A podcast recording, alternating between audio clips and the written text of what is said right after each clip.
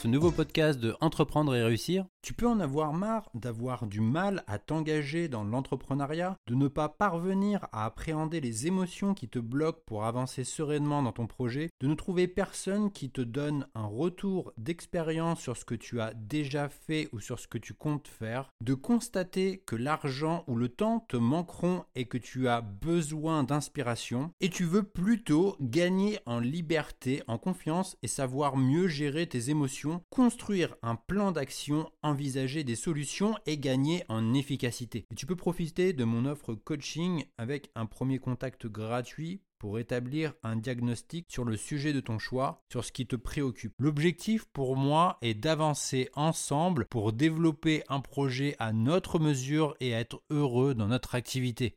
Tu retrouveras toutes les informations disponibles sur la page Mon offre coaching disponible sur mon site entreprendre-et-réussir.co. Le marketing est l'art de montrer à un client comment un produit ou service peut l'aider à résoudre son problème. Et même si tu dois répondre à un besoin client assez basique, tu vas rencontrer une complication. Le client peut te mentir ou ne pas t'avouer ses vrais désirs. Et souvent, son véritable besoin est caché au plus profond de son inconscient. Tu as affaire à un besoin client difficile à identifier. Nous allons énumérer les contraintes marketing auxquelles tu vas être confronté, les besoins profonds de tes potentiels clients. Et pour finir, tu vas découvrir une approche efficace en deux étapes et trois questions à te poser pour que ton projet reste aligné avec toi-même. Les besoins de tes clients ne sont pas évidents.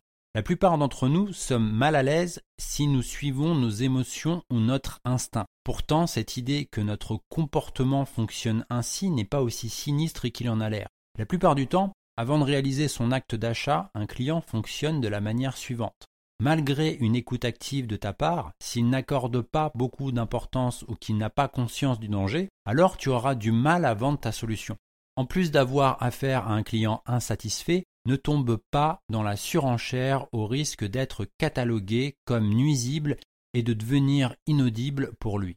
Comment veux-tu prouver l'utilité de ton produit si tout se passe bien et qu'il continue de trouver satisfaction dans ce qu'il fait? C'est le problème de tous les produits qui visent à éviter le danger.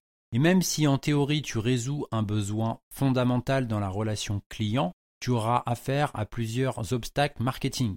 Ton client n'a pas conscience qu'il a un problème.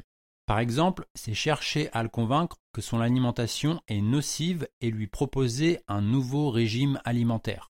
Ton client n'est pas assez motivé pour passer à l'action. Comme lorsqu'une personne se rend à la salle de sport, cette personne doit penser qu'elle aura la discipline suffisante pour s'y rendre régulièrement. Ton client n'est pas convaincu que ta solution va fonctionner. Et c'est la façon dont tu vas lui démontrer que ta solution va mieux fonctionner que tout ce qu'il a connu à ce jour. Ton client a le choix entre d'autres solutions comparables proposées par d'autres entreprises. Le besoin client identifié n'est pas un critère définitif lorsqu'il est déjà proposé par différentes entreprises. D'où l'importance d'identifier un besoin client profond pour se démarquer des autres acteurs. Ton client est un être en quête de sens et de sensations fortes. De façon générale, il y a plusieurs manières de résoudre un besoin client difficile à identifier. Et même s'il existe une approche dans la gestion de la relation client qui consiste à comparer les offres pour choisir la meilleure relation coût, risque et bénéfice, c'est bien souvent à l'instinct que le choix est fait sur le moment. Il n'est pas toujours certain qu'une décision logique soit toujours la meilleure face à une décision émotionnelle. La plupart du temps, les pires décisions se font au feeling. Mais mesurer les risques et bénéfices de chaque décision de manière rationnelle prendrait beaucoup trop de temps. Une tribu répond à tous les besoins psychologiques suivants. Tous les membres de ta tribu sont reconnaissables. Ils ont un comportement, une attitude, des codes vestimentaires, un jargon commun. Quel est le signalement qui permet aux membres de la tribu de se retrouver? Ta tribu a un adversaire c'est soit une autre tribu ou une idée abstraite comme de vouloir combattre les inégalités ou l'image de l'ordre et de la conformité véhiculée par l'image de l'individu en costard-cravate. Qui est l'adversaire de la tribu? Ta tribu a une échelle de statut et un système de valeurs. Tous les membres de cette tribu convergent vers un objectif commun. Ceux qui parviennent à leur fin et qui contribuent le plus à la tribu sont récompensés. Et pour chaque individu, leur objectif est clair et il sait exactement où il en est. Quelles sont les valeurs de ta tribu et comment se gagne l'admiration, le respect et l'amitié des autres membres. Le statut est une monnaie.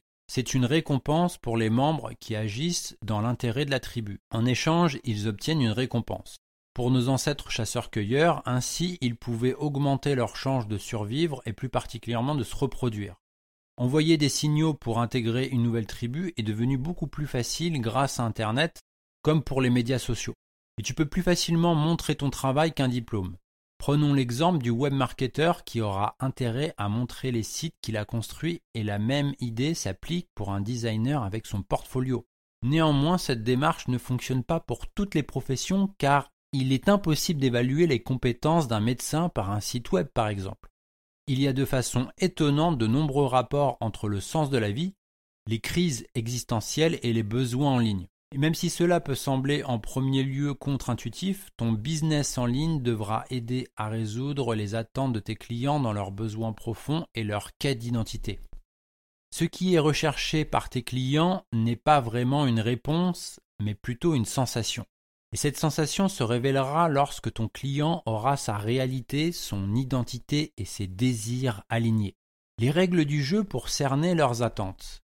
Tout aussi basique qu'est un besoin client à résoudre, tout l'enjeu consiste à révéler et à convaincre ton prospect que son problème est important, réel et que ton produit est la meilleure solution. Si tu as un business qui touche à la sécurité ou à la survie, la meilleure façon de vendre efficacement ton produit consistera à influencer les scénarios imaginaires en intensifiant la sensation de danger.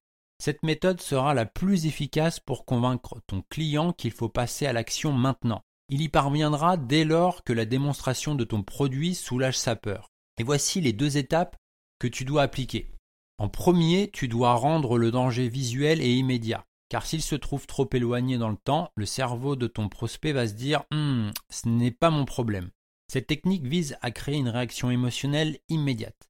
Elle est utile lorsque tu demandes à ton client des efforts pour gagner à moyen ou à long terme des bénéfices. Dans le cas de la formation en ligne, tu peux convaincre ton client de la dépense nécessaire de se former. En second, ton produit doit se positionner comme une solution spectaculaire car grâce à lui, ton client doit se sentir en sécurité. Et pour cela, tu as deux options.